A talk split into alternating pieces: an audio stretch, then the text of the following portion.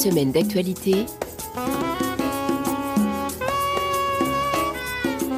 Pierre-Édouard Deldic.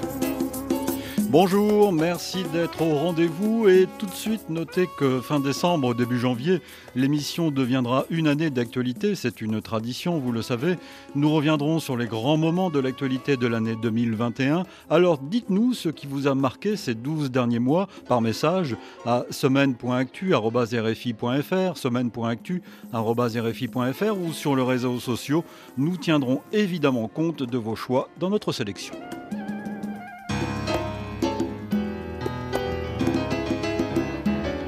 Une semaine d'actualité aujourd'hui, c'est en compagnie de notre ami, de votre ami Sedi Kaba, journaliste, spécialiste de l'Afrique, de la région du Sahel notamment, que nous allons revivre 7 jours d'actualité grâce au reportage de la rédaction nous partirons pour le Liban, la Biélorussie, l'Ukraine, le Soudan, par exemple. Bonjour Sedi Kaba. Bonjour Père Edouard et bonjour à tous vos auditeurs. Ravi de vous retrouver comme à chaque fois, hein, tous les mois et demi, deux mois à peu près.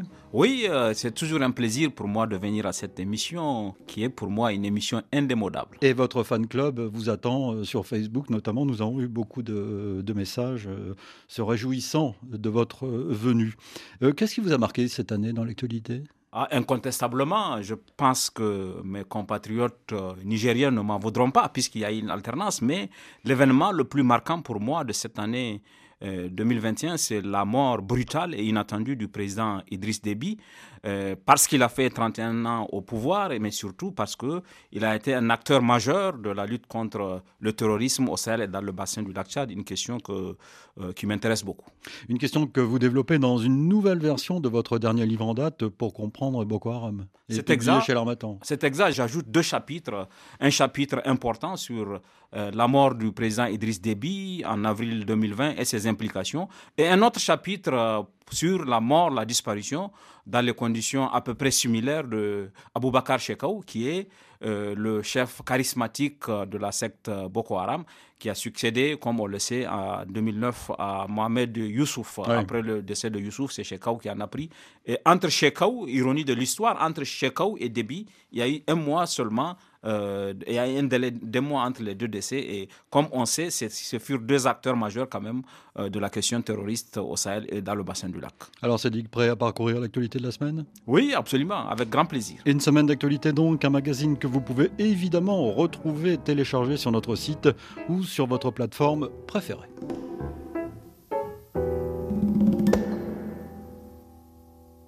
C'est dit que vous le savez, Joséphine Baker est donc entrée au Panthéon mercredi, 46 ans après sa disparition. Reconnaissance nationale à une femme remarquable, aux grandes femmes aussi, la patrie reconnaissante donc. Reportage de Sylvie Coffy.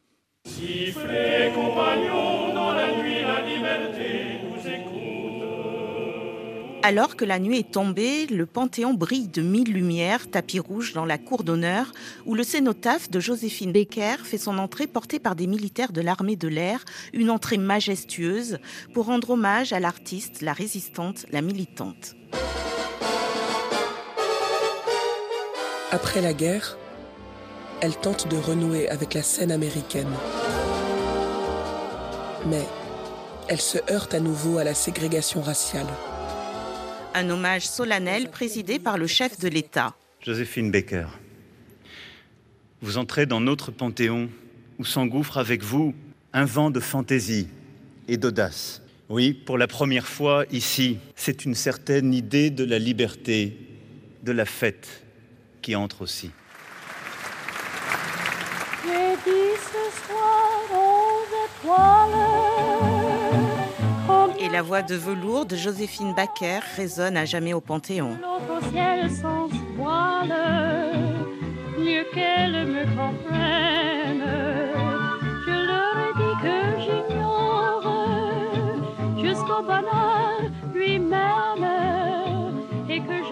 Joséphine Baker, artiste et femme engagée dans son siècle, Isabelle Chenu Aurait pu prévoir ce destin hors norme à la petite Joséphine Baker, née noire et pauvre à Saint-Louis dans le Missouri en 1906 Elle a 18 ans quand elle débarque en France pour se produire au sein d'une revue nègre, spectacle alors très en vogue à Paris.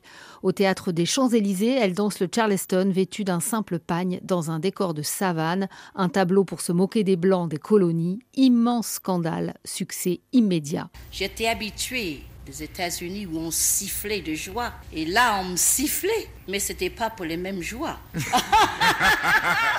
Alors moi, le plus qu'on me sifflait, le plus que je dansais. Joséphine Baker devient meneuse de revue, égérie des peintres fauves et cubistes du tout Paris des arts et chante. J'ai deux amours, mon pays Paris. Devenue française par mariage en 1937, elle s'engage dès le début de la Seconde Guerre mondiale dans le contre-espionnage pour défendre sa nouvelle patrie. Dans les années 50, son combat épouse naturellement la lutte des Afro-Américains. Joséphine Baker réalise son idéal de fraternité en adoptant avec son quatrième mari, Joe Bouillon, 12 enfants issus de différents pays. Poussée parfois par la nécessité, elle n'aura presque jamais quitté la scène jusqu'à sa dernière représentation le 9 avril 1975, trois jours avant sa mort.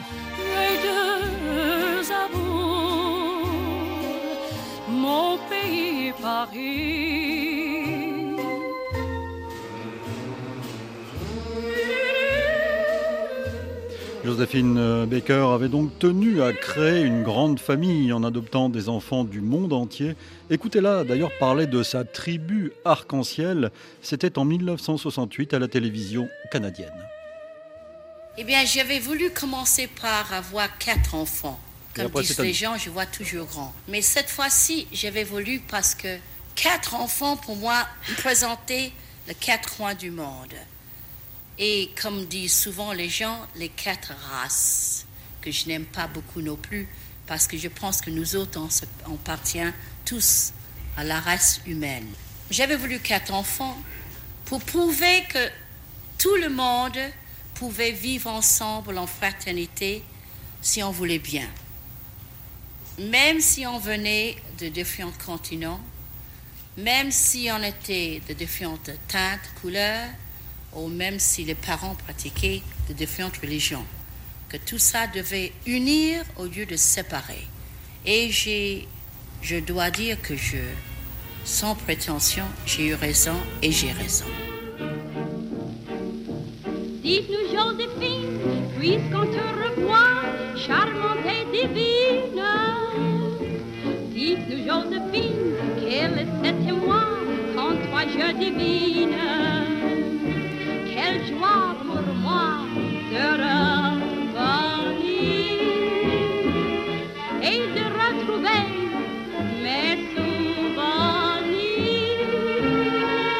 Dites-nous, Joséphine, oui, dites-nous pourquoi ton cœur s'illumine.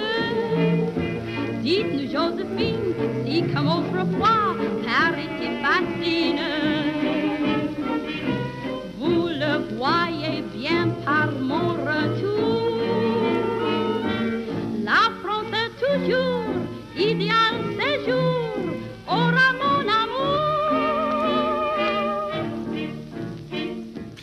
Écoutez Réfi et singulièrement une semaine d'actualité. Nous sommes en compagnie de notre invité, Cédric Kaba, notre ami Cédric Kaba, euh, qui vient d'écrire une nouvelle édition de Pour comprendre Boko Haram. Euh, j'ai voulu qu'on insiste euh, un peu sur la panthéonisation de Joséphine Baker, Cédric Kaba. J'ajoute que dans Carrefour de l'Europe, demain à 18h10, Frédéric Lebel reviendra sur cette entrée de Joséphine Baker au Panthéon et sur d'autres sujets avec trois journalistes de la presse européenne. Euh, du Missouri euh, au Panthéon est arrivé à, l'âge de, à Paris à l'âge de 19 ans. Quel parcours? Ah oui, un parcours exceptionnel et je pense que ça traduit beaucoup l'esprit américain de tout est possible à partir du moment où on est une personne douée d'intelligence et de force, tout devient possible et ce parcours exceptionnel euh, a été reconnu. Et je pense que dans le cadre de Josephine Baker, ça, dans le cadre de sa panthéonisation, euh, ce qui est aussi exceptionnel, c'est l'unanimité, le consensus. Tout le monde a reconnu la légitimité qu'elle a à entrer au Panthéon, parce que souvent, lorsqu'il y a une panthéonisation, il y a des débats passionnés et même passionnels sur oui ou non il faut que la personne rentre. Et dans son cas, on remarque qu'il y a une sorte d'unanimité, de consensus pour qu'elle entre au Panthéon. Je crois euh, c'est la reconnaissance de son parcours, mais c'est aussi la reconnaissance de ses idées. C'est ce qu'elle disait dans, le, dans, le, dans, les propos qu'on vient d'entendre. C'est pour ça que nous avons voulu les, diffuser. Hein. L'universalisme, une seule race, l'ouverture contre l'enfermement dans l'identité. Et tout à fait. Et, et je pense qu'aujourd'hui, on peut trouver cela comme justifié, mais à son temps, c'était beaucoup plus difficile d'avoir une telle idée. Donc, elle a été une pionnière, elle a été visionnaire. Et aujourd'hui, euh, dans le contexte actuel où il y a des replis identitaires, où il y a de la crispation, où il y a des tentations à opposer ceci, cela, je pense que euh, ces, idées et, et, la valorisation de ces idées euh, ne peuvent être que les bienvenus.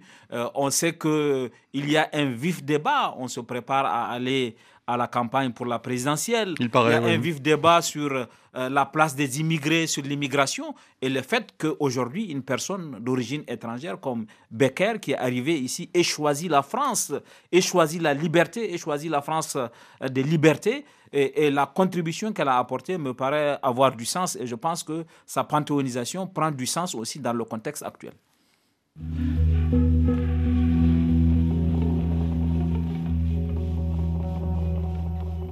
7 jours dans le monde.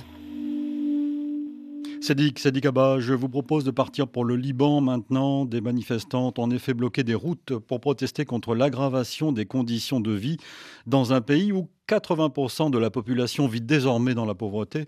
De nombreux commerces et écoles ont fermé leurs portes lundi à l'appel de mouvements de contestation. Correspondance de Paul Khalife.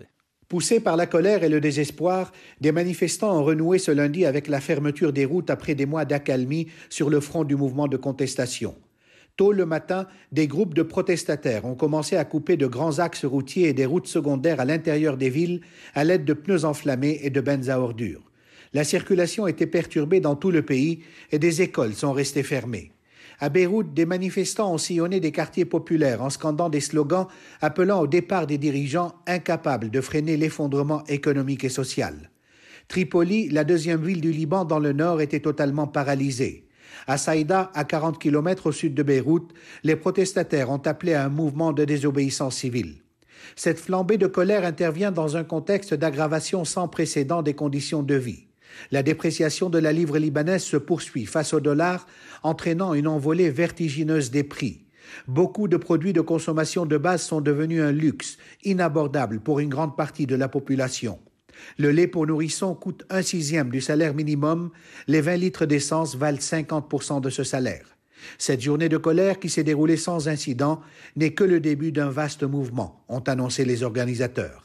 Le président ukrainien Volodymyr Zelensky a appelé à des négociations directes avec la Russie pour mettre fin au conflit dans l'est de son pays en pleine tension avec Moscou que Kiev accuse de préparer une invasion. Kiev et les Occidentaux s'inquiètent depuis des semaines du renforcement du potentiel militaire russe aux frontières ukrainiennes.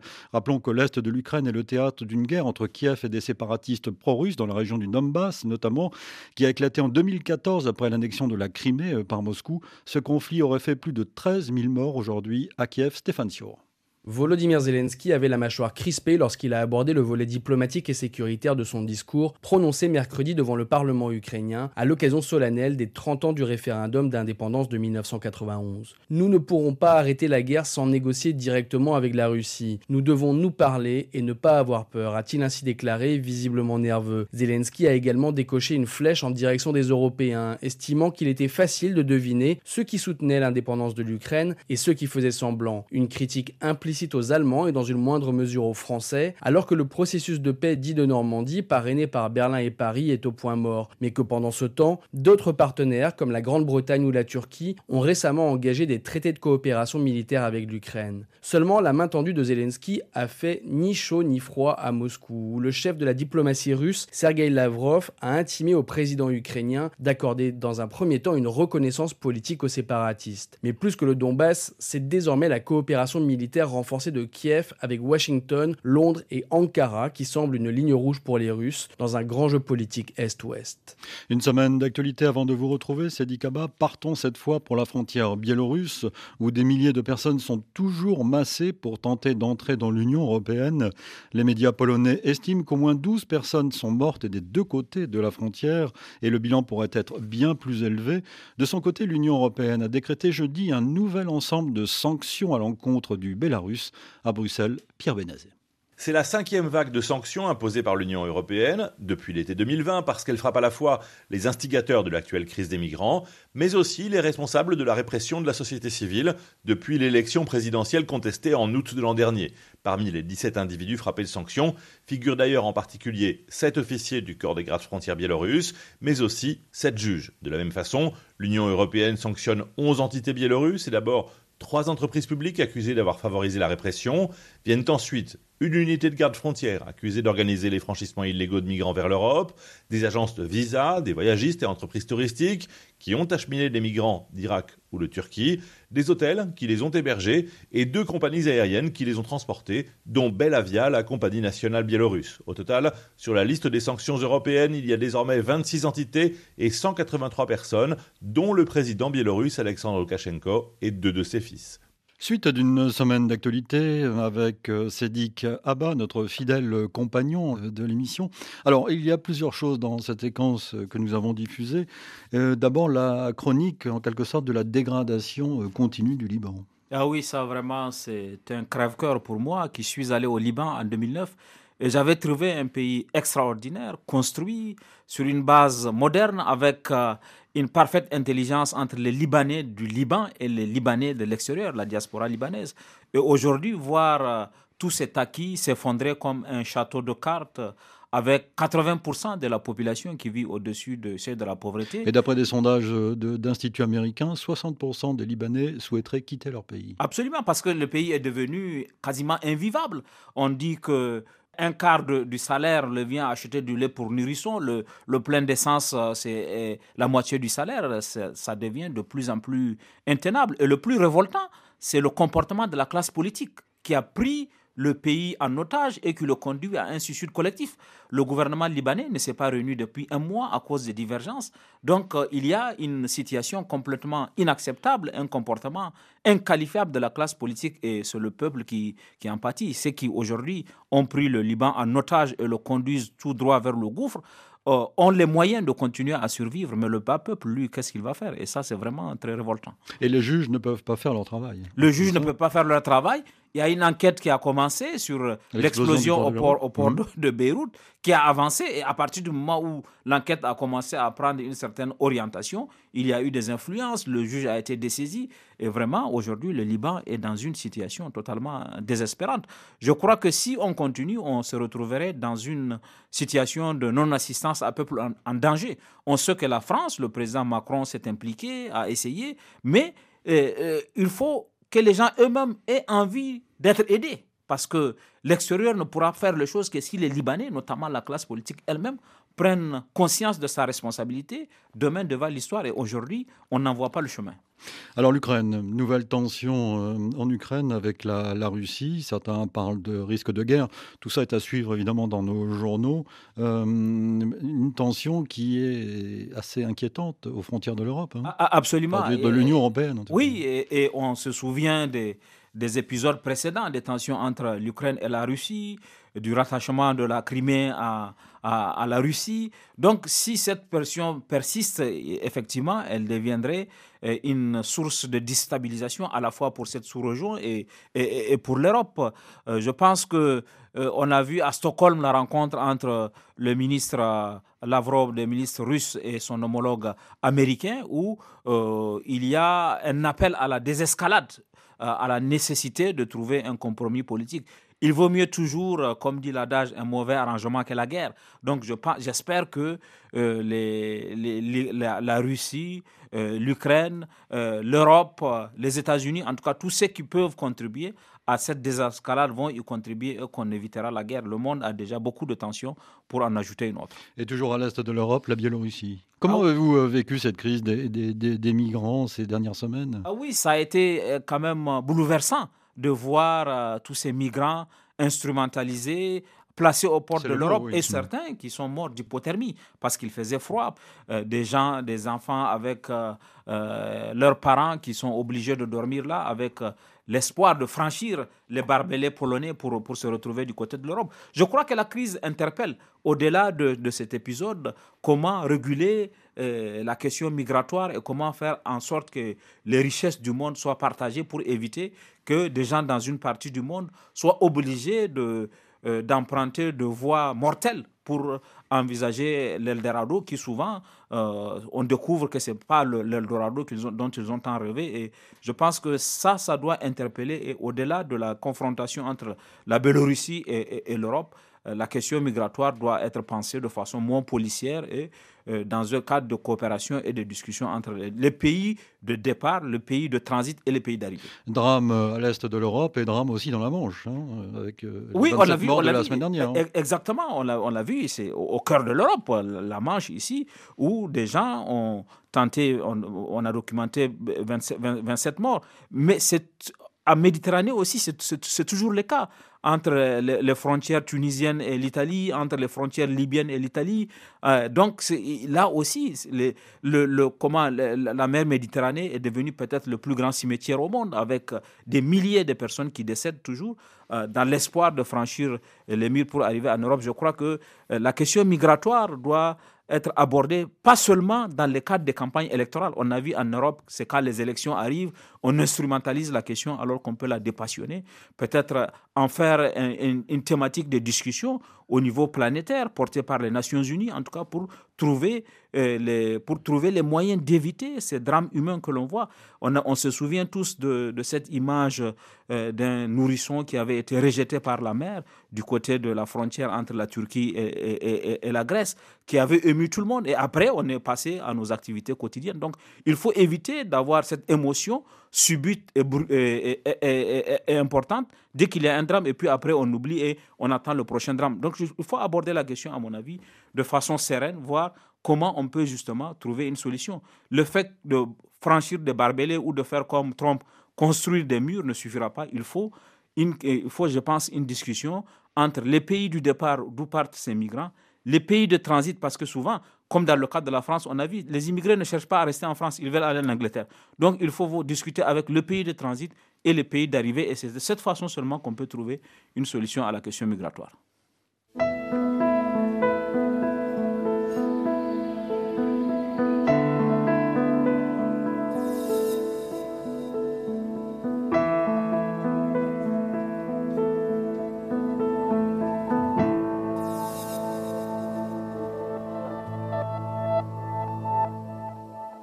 Une semaine d'actualité. Et revenons maintenant, c'est dit sur les grands titres de l'actualité en France, une actualité politique avec euh, d'abord, par ordre chronologique, la candidature du polémiste d'extrême droite Éric Zemmour via un clip controversé, Julien Chavannes. Mes chers compatriotes, Assis devant une bibliothèque, la 7e symphonie de Beethoven en musique de fond, Éric Zemmour a choisi une mise en scène gaulienne pour dépeindre un pays qu'il ne reconnaît plus, victime selon lui de la délinquance, de l'immigration, des médias, des sociologues. Lui veut retrouver la France du TGV, du Concorde, des Chevaliers et de Brigitte Bardot. Dix minutes entre catastrophisme et nostalgie, entrecoupées d'images de bagarres et de clichés sur la France des Trente Glorieuses. Lui seul, dit-il, pourra sauver le pays. J'ai compris qu'aucun politicien n'aurait le courage de sauver le pays du destin tragique qui l'attendait. J'ai compris que tous ces prétendus compétents étaient surtout des impuissants. C'est pourquoi j'ai décidé de me présenter à l'élection présidentielle. Le vrai test pour Éric Zemmour, ce sera ce soir sur le plateau du 20h de TF1. Passage traditionnel et incontournable pour tous les prétendants à l'Élysée, mais c'est la première fois qu'il s'adressera aux Français et pas seulement à ses fans. Son équipe espère ouvrir une nouvelle séquence. À la baisse dans les sondages, Éric Zemmour reste suffisamment haut pour menacer Marine Le Pen et les Républicains. Alors l'entretien télévisé sur TF1 a viré euh, finalement au fiasco pour Éric Zemmour, on en a parlé dans nos journaux. Actualité politique toujours, c'est dit qu'avec deux finalistes dans la primaire au sein du parti Les Républicains, Éric Ciotti arrivé premier, Valérie Pécresse deuxième au premier tour, Lucille Gimbert. L'arithmétique est pour elle. Avec le soutien de Xavier Bertrand, Michel Barnier et Philippe Juvin, l'investiture semble à portée de main pour Valérie Pécresse. Mais le report de voix fonctionnera-t-il? Pour s'en assurer, la présidente de l'Île-de-France a tendu la main. À toutes celles et à tous ceux qui veulent mettre un terme au quinquennat d'Emmanuel Macron, qui a tant abîmé la France et tant divisé les Français.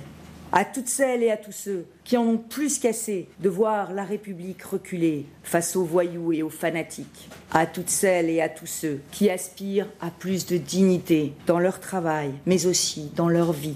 Je leur dis, rejoignez-nous. Mais par le passé, les adhérents LR ont déjà choisi le plus radical, comme François Fillon en 2016. C'est le scénario dont rêve Éric Ciotti, qui a d'ailleurs envoyé un clin d'œil au candidat extrémiste Éric Zemmour. Éric Zemmour, s'il dresse le constat lucide du déclin français ferme la porte à l'espérance indispensable au renouveau français. Je suis donc le seul candidat qui peut permettre le rassemblement de tous les électeurs de droite, d'où qu'ils viennent. La mieux placée d'après les sondages pour concurrencer Emmanuel Macron, ou le fidèle au parti et constant sur une ligne dure, c'est le choix qui s'offre aux militants LR. Résultat final cet après-midi à suivre dans nos journaux. Et comme le reste de l'Europe, la France subit depuis plusieurs semaines un envol des contaminations de Covid qui commence à se ressentir dans les hôpitaux. Prochaine décision gouvernementale possible lundi prochain. Suite d'une semaine d'actualité, toujours en compagnie de Sedi Kaba. Nous allons reparler avec lui de Boko Haram, par exemple, de l'actualité africaine dans quelques minutes. Mais d'abord, euh, l'apparition, enfin la confirmation de la candidature d'Éric Zemmour. Je ne suis pas sûr qu'on parle de la question migratoire avec un ton posé. ces prochains mois euh, je, je, pense que euh, des candidats comme Zemmour ont compris qu'il y avait comment, une vague sur laquelle on peut surfer en essayant de manipuler les gens sur la question migratoire. Moi, j'ai le souvenir d'avoir entendu euh, Éric Zemmour parler euh, de la question migratoire avec euh, des arguments qu'il a convoqués et qui n'étaient pas tout à fait des arguments justes quand il dit que ceux qui partent renouveler leur titre de séjour, on le leur fait automatiquement aujourd'hui. C'est tout à fait, c'est tout à fait faux. ce qu'il prétend, la solution qu'il prétend apporter existe déjà. Donc il y a une instrumentalisation de la question migratoire et le plus surprenant, justement, c'est cela. On vient de sortir des élections en Allemagne. On n'a même pas encore formé la nouvelle coalition, en tout cas le nouveau chancelier, même si on sait qu'il y a, on a une présomption. Il va prendre le pouvoir dans quelques jours. Il va prendre le pouvoir dans quelques jours. Et on a vu l'Allemagne débattre des élections, faire toutes ces élections générales sans un mot sur la question migratoire, alors que l'Allemagne avait absorbé un million de réfugiés qui étaient venus, venus de Syrie. Donc, euh, la question migratoire n'est pas forcément déterminante pour une élection, mais il y a aujourd'hui une instrumentalisation. Euh, les autres candidats sont obligés de faire comme Zemmour de faire du Zemmour parce que euh, sinon, s'ils ne le font pas, ils, risquent de perdre de voix. Donc, Notamment chez les Républicains. Chez les Républicains, et on rentre dans une surenchère. Et d'ailleurs, le, le, candidat qui, a été, qui est arrivé en tête reprend un peu les arguments, les mêmes arguments que Zemmour. Et ne cache pas d'ailleurs son amitié euh, politique, mais euh, amitié tout court avec Éric Zemmour. Et, effectivement, il, cite Zemmour en disant que le, diagnostic de Zemmour est tout à fait juste. Mais euh, comme on le voit souvent, ce type de candidature-là, c'est une bulle médiatique qui va qui peut faire qui peut qui, peut faire comme disait Chirac très vite. Là, on a vu après le lancement euh, de la candidature, ce qui était un, faux suspense, puisqu'on savait déjà que Zemmour allait être candidat. Et il y a eu deux grosses erreurs qui sont évoquées dans, les différents sujets qu'on a, entendus. Et c'est cette question de, de droit d'honneur qu'il a fait à Marseille.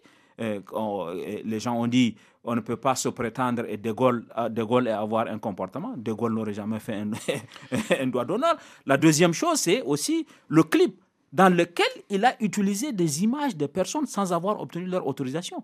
Aujourd'hui, il risque une cascade de procès. Beaucoup ont commencé à dire qu'ils n'acceptent pas que leur image ait été instrumentalisée comme ça pour le besoin d'une candidature euh, qui manifestement ne, ne, ne, ne, partagent pas leurs convictions, leurs idéaux. Et ça, ça je pense que ce vers, ça, vers cela content. Et ce qui serait bien, c'est qu'on laisse De Gaulle euh, à sa place, c'est-à-dire dans l'histoire. Absolument. Qu'on arrête, de se réclamer de lui euh, pour de mauvaises raisons la plupart du temps. c'est tout à fait exact. De Gaulle a libéré la France. Il a été le personnage que l'on connaît, à, à, la fois à Londres, à Brazzaville, à Alger, etc., partout dans le monde, qui a réussi à mobiliser euh, des gens pour euh, libérer la France. Aujourd'hui, que quelqu'un, euh, comme disait à la fin finalement, on peut être. Je, crois que, en tout cas, moi, une des, lectures de Bourdieu que j'ai le plus retenu, et, j'en parle aujourd'hui, c'est que Bourdieu a écrit un, texte intéressant sur ce qu'il appelait les propriétés des champs. C'est-à-dire que sur euh, vous pouvez être, et à partir de ce texte, vous pouvez être un bon universitaire et être un mauvais journaliste. Vous pouvez être un très bon journaliste et être un mauvais universitaire. Vous pouvez être un bon médecin, etc. Donc, peut-être que Zemmour a été un bon polémiste d'extrême droite avec des valeurs, mais je ne suis pas sûr, en tout cas en le voyant aujourd'hui, qu'il puisse être un bon candidat.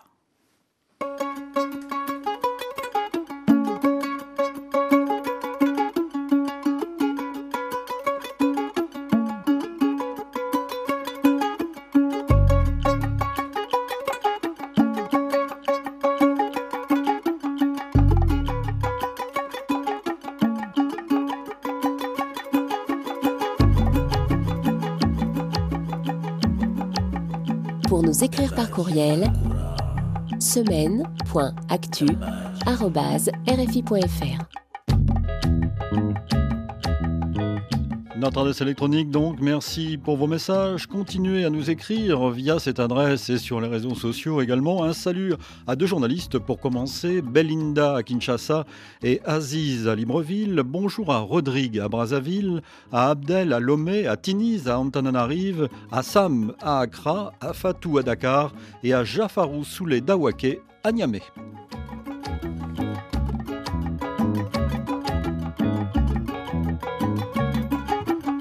Semaine d'actualité. Partons pour l'Afrique donc, Sedi Kaba, la Chine a dit vouloir fournir au continent un milliard de doses supplémentaires de vaccins afin de lutter contre la pandémie du Covid-19. Annonce faite par le président chinois Xi Jinping dans une intervention en visioconférence à partir de Pékin devant les délégations du Forum sur la coopération sino-africaine qui s'est tenu à Dakar lundi et mardi dernier. Claire Xi Jinping a fait une liste de promesses à l'Afrique dont l'une est spectaculaire, un milliard de doses de vaccins anti-Covid. Il a également promis 10 milliards de dollars d'investissement des entreprises chinoises pour industrialiser l'Afrique, 300 milliards de dollars d'importations supplémentaires de produits agricoles africains et l'annulation de la créance des pays les moins avancés pour 2021. À première vue, le président chinois a répondu sur la quasi-totalité des points mis en avant à Dakar ou en visio par Macky Sall, le président sénégalais, Étienne Tshisekedi, le président congolais, ou Moussa Faki Mahamat, le président de la Commission de l'Union africaine. Pourtant, souligne le chercheur Thierry Perrault, le problème de l'endettement de l'Afrique à long terme n'est pas résolu, pas plus que l'opacité des contrats chinois. En cas de litige avec les États africains, la Chine, qui imposait son tribunal d'arbitrage à Pékin, a accepté de le déplacer à Hong Kong, ce qui n'est pas vraiment un progrès. Partons pour le Soudan maintenant, où la mobilisation de la population ne faiblit pas. Des milliers de Soudanais réclament toujours, vous le savez, dans la rue le transfert du pouvoir aux civils. Mardi, ils se sont à nouveau fait entendre à Khartoum. Elliot Brach que les militaires retournent dans leurs casernes. Le message est clair, scandé par des milliers de Soudanais, toutes générations confondues, qui défilent pour la septième fois en un mois dans les rues de la capitale et de tout le pays. Ces généraux ne nous représentent pas, ils reviennent du passé, d'un régime qu'on a déjà fait tomber, qui pendant 30 ans nous a imposé la dictature et la douleur. Nous n'acceptons pas non plus que Hamdok s'assoie avec des généraux qui ont tué 42 des jeunes révolutionnaires depuis le coup d'État. Les gaz lacrymogènes pleuvent sur les cortèges, des grenades assourdissantes. Plusieurs manifestants sont touchés au visage par des tirs tendus. Ils voudraient qu'on ferme les yeux. Cela fait trois ans qu'on manifeste. Nos frères sont morts sur cette place. Nos frères sont morts loin d'ici, dans les régions marginalisées. Tu vois, les gens sont galvanisés par le bruit des lacrymogènes. On a atteint une étape où on n'a plus peur, plus peur des lacrymos, plus peur des balles, plus peur de rien. Quelques tirs à balles réelles résonnent. À chaque détonation, les manifestants se dispersent avant de revenir à la charge. La confrontation s'est poursuivie dans la nuit. De nombreux militants ont été arrêtés jusque dans les hôpitaux. Malgré la répression, la contestation est loin de s'essouffler. C'est dit Kaba. Le Soudan, il faut noter, souligner la ténacité de la population. Oui, je, crois que la, population euh, est déterminée et la répression ne suffira pas justement à, venir à bout de sa détermination. Parce que ce qui a amené les gens à renverser El-Béchir en avril 2019, les problèmes qui ont amené El-Béchir n'ont pas été résolus. Euh, la transition a permis de commencer au Soudan à euh, renouer avec la communauté internationale, à être en capacité d'emprunter quand il y a eu le deuxième coup d'État, le coup d'État dans le coup d'État, mhm. le coup d'État du 25 octobre. Du coup, euh, toute la transition n'a pas permis d'apporter des changements dans la vie quotidienne des Soudanais.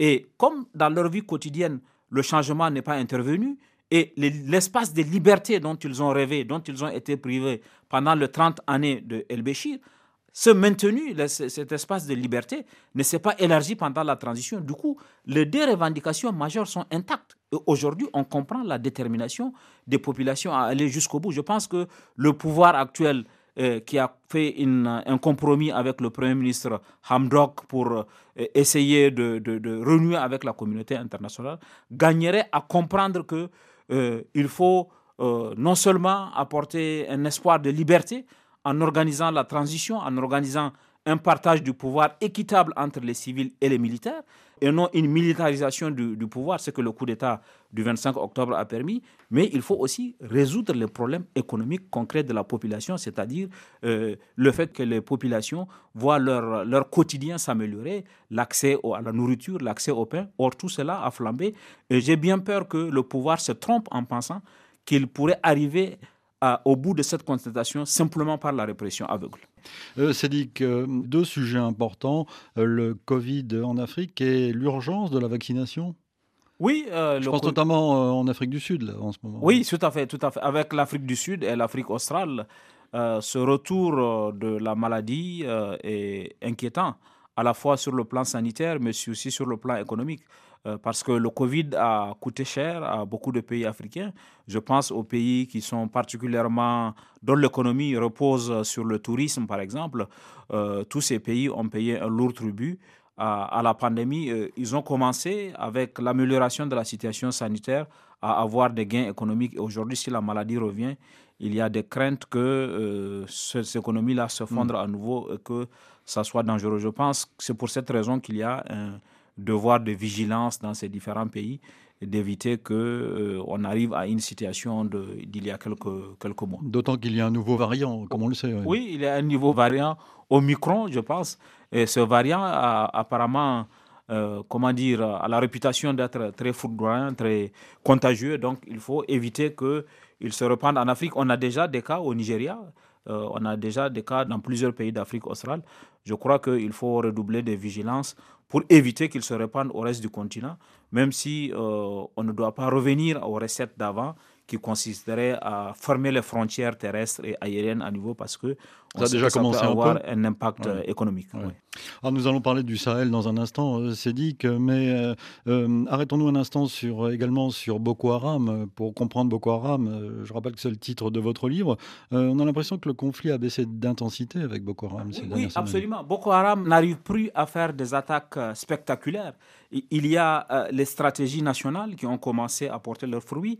Au Niger, par exemple, depuis l'arrivée du nouveau président, Mohamed Bazoum, il y a une stratégie de retour de population euh, dans les villages qu'ils ont abandonnés. Ça, ça a été, à mon avis, une démarche très porteuse parce que euh, ça a gêné l'activité de Boko Haram, le fait que les populations soient revenues. Ça a permis aux populations d'avoir davantage de moyens. Il faut donc continuer cette stratégie en renforçant toujours la sécurité des gens. Au Nigeria aussi, il y a une réorganisation militaire avec l'utilisation euh, de l'aviation qui a permis de porter des coups importants à Boko Haram, la saignée dans les rangs de Boko Haram. Et tout cela à côté des guerres fratricides entre les deux ailes de Boko Haram, a affaibli le mouvement. Aujourd'hui, il y a des actions euh, d'insécurité résiduelle, notamment l'enlèvement des pauvres populations auxquelles euh, Boko Haram impose le paiement de rançon.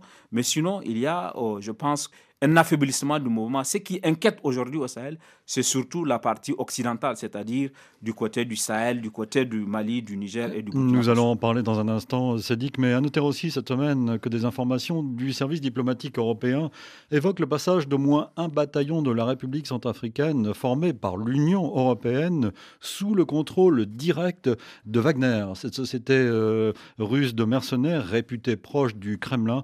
À Bruxelles, retrouvons Pierre Benazé. La plupart des unités des forces armées centrafricaines actuellement en déploiement opèrent sous le commandement direct ou la supervision des mercenaires russes du groupe Wagner. C'est en particulier le cas du 7e bataillon d'infanterie territoriale, pourtant entraîné par les instructeurs de la mission européenne de formation militaire. Selon le rapport du service européen d'action extérieure, la Russie joue un rôle ambigu et non transparent en Centrafrique. Il y a d'abord la présence d'environ 2600 mercenaires du groupe Wagner qui ont aussi pris en main la formation de certaines unités militaires. Il y a aussi l'intensification de la présence russe dans presque tous les domaines du gouvernement, la conduite de campagnes de désinformation et enfin l'implication économique russe dans les douanes, les mines et plus généralement l'exploitation des ressources naturelles. La conclusion du rapport a été confirmée ce mardi soir par les services de Joseph Borrell, le chef de la diplomatie européenne. Si elle ne parvient pas à affaiblir l'influence de la Russie et du groupe Wagner, l'Union pourrait revoir le mandat de ses instructeurs, voire carrément les retirer de Centrafrique. A souligné aussi cette semaine que le Bénin a subi deux attaques terroristes mardi et mercredi dans le nord-ouest du pays, côté frontière avec le Burkina Faso. Et avant de vous retrouver, c'est dit qu'il nous faut parler du convoi logistique de la force Barkhane parti du port d'Abidjan le 14 novembre dernier avec une centaine de véhicules et qui est arrivé dimanche dernier à destination non sans difficulté. Nous en parlions samedi dernier. Franck Alexandre. Le capitaine François Xavier, chef du convoi Voie Sacrée, n'imaginait pas que ces 2000 km de route seraient si chaotiques. Ces convois logistiques d'une soixantaine de poids lourds escortés par une centaine de soldats, c'est d'habitude une routine. Pas cette fois. Bloqué par des manifestants à Kaya au Burkina, la situation est réellement devenue explosive moins de 30 km après le passage de la frontière nigérienne à Terra où étaient dressés des barricades. Capitaine François Xavier. J'estime avoir fait face à une véritable euh, guérilla urbaine. En même temps que je gérais la situation devant, j'entendais que euh, le convoi se faisait attaquer derrière, euh, que les civils se faisaient prendre la partie au milieu, ce qui nécessitait en permanence d'adapter le dispositif. Des insultes et une volonté de ne pas nous voir sur leur territoire, de faire marche arrière. On n'arrivait pas à savoir ce qu'ils attendaient de nous. Certains nous accusaient d'alimenter les terroristes. Je suis persuadé que la veille, on a eu des saluts et des sourires et que du jour au lendemain, la, la situation dégénère sans véritable explication. Pour se dégager, les militaires français disent avoir fait usage d'armes non létales et n'avoir utilisé leurs fusils que pour des tirs de sommation. Être parvenu à atteindre Gao tient du miracle, souffle aujourd'hui le capitaine François Xavier. Dans quelques jours, il reprendra la route en sens inverse direction Abidjan. Euh, Sadi Kaba, les tribulations de ce convoi en disent long sur le climat euh, sur place. Ah oui, absolument. Et, comme le dit ce capitaine, il faut interroger cette incompréhension. Quand Serval commence, euh, l'armée française était applaudie et aujourd'hui, on le voit dans le cas du Mali, dans le cas du Burkina et du Niger, il y a une sorte de résistance à sa présence, une sorte de rejet. Il faut interroger cela. Et ce, que, ce qui m'inquiète, c'est euh, la, la, posture des autorités françaises et même de certains gouvernements du Sahel qui euh, pensent que ces gens sont instrumentalisés par la Russie, par Moscou, par une main invisible, alors qu'il y a des faits euh, réels qu'on peut interroger pour savoir comment on en est arrivé là. pour moi qui suis, qui revient du Sahel et qui est côtoyé des personnes là-bas et qui est participé à des discussions dans le cadre de concertations sahéliennes qui ont été organisées à Niamey le 22 et 23 novembre par l'OCDE, le Club du Sahel, euh, on a le sentiment d'une incompréhension, d'une lecture différente.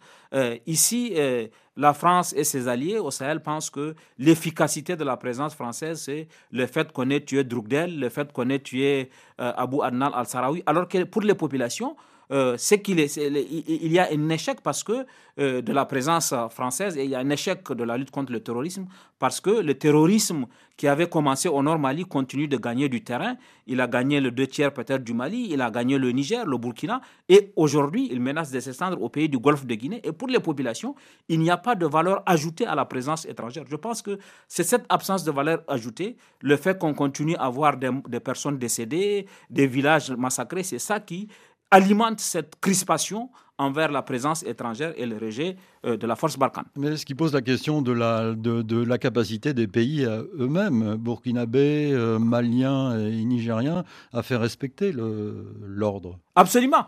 Absolument, je, pense que... On a vu ce qui s'est passé au Burkina Faso ces dernières semaines, tout avec la mort des gendarmes à la frontière. Et, d'ailleurs, le, le, rejet de, de, de, de, la présence militaire étrangère va aussi avec le rejet de, euh, des gouvernements locaux, de, la façon dont certains gouvernements se comportent. Puisque dans le cas du Burkina Faso, après l'attaque d'Inata, mhm. on a pu voir que euh, les soldats n'étaient pas approvisionnés, que l'argent était détourné, qu'il y a de la mauvaise gouvernance, y compris dans la gestion de la question sécuritaire.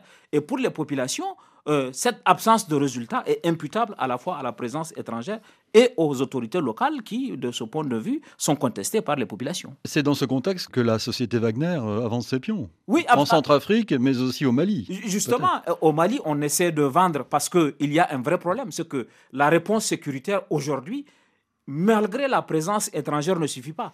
Et on essaie de vendre aux gens l'idée que Wagner pourrait être la solution, alors que euh, peut-être que Wagner n'est pas la solution. Le diagnostic, lui, il est, tout à fait exact. Il y a un problème. La réponse sécuritaire aujourd'hui n'est pas adaptée. Les concertations sahéliennes auxquelles je viens de participer ont clairement établi que il faut aujourd'hui changer de paradigme. Il y a un besoin de changement de paradigme dans la réponse sécuritaire, dans la gouvernance au Sahel. Mais je ne suis pas sûr personnellement que Wagner soit la solution parce qu'un mercenaire, par essence, ce qui l'intéresse, c'est son argent, ce n'est pas la sécurité des Maliens, des Nigériens ou des Burkinabés. Et fondamentalement, euh, Sedi Kaba se pose la question du développement économique.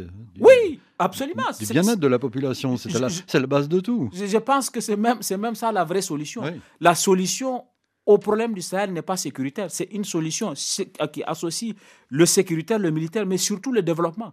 Parce que si les jeunes peuvent être recrutés pour 50 dollars, pour 25 dollars, c'est parce qu'il n'y a pas le, le, développement nécessaire qui leur aurait permis de travailler, de trouver un emploi. C'est parce que aussi aujourd'hui les populations, comme on l'a vu dans le cas du Mali, font des accords locaux avec des djihadistes. C'est parce que l'État est absent et qu'il n'arrive pas à assurer les services essentiels de base. Et les djihadistes, dans certaines régions, ont compris cela, assurent à la place de l'État les services essentiels de base. Donc, il faut le développement. Et si on n'intègre pas la question du développement dans la réponse, on risque de passer à côté. Et la guerre pourrait durer au Sahel longtemps. Et ça, c'est quelque chose qu'on dit de, pourtant depuis des années. Oui, on dit. Des années, des années, le développement. Je, pense que la, le fait de penser le développement sans tenir compte du contexte, comme dit un livre qui vient de paraître de, Pierre Olivier, de, Jean-Pierre Olivier de Sarlan, il faut tenir compte du contexte. Quand on veut faire des solutions de développement, il faut tenir compte du contexte. S'asseoir dans des capitales à Niamey, à Bamako, ou même venir de l'étranger avec des projets prêts à être mis en œuvre qui ne tiennent pas compte de la réalité, avec des expertises inadaptées, des gens qui ne connaissent pas les réalités du terrain, on risque de passer à côté du développement. Et il faut tenir compte du contexte, il faut avoir une nouvelle approche du développement parce que si on vous dit qu'au Sahel, on a, investi ces dernières années au moins 15 milliards de dollars pour le développement, alors que si vous allez au Sahel, vous ne voyez rien du tout. Donc il y a un problème dans la stratégie du développement. Il faut la repenser si on veut être efficace. Merci Cédric Kaba. Je recommande la nouvelle édition de votre livre pour comprendre Boko Haram, nouvelle édition revue et augmentée, toujours chez l'Armatan. Merci et ça a été comme toujours un plaisir de venir à cette euh, émission. Et à bientôt. À bientôt. Une semaine d'actualité réalisée évidemment par Vanessa Rovensky. N'oubliez pas de commencer à nous dire ce qui vous a marqué dans l'actualité cette année pour nos deux émissions spéciales de fin décembre et début janvier. Une année d'actualité en nous écrivant à semaine.actu.rfi.fr ou sur le réseau social sur Facebook notamment. Nous vous donnons rendez-vous demain pour le magazine Idée bien sûr et nous y parlerons du mouvement MeToo avec nos deux invités, Sabine Procoris et Anne-Laure Buffet, demain dimanche 15h10, temps universel 17h10 à Paris. Bon week-end, bonne semaine, dans un instant un nouveau journal sur RFI.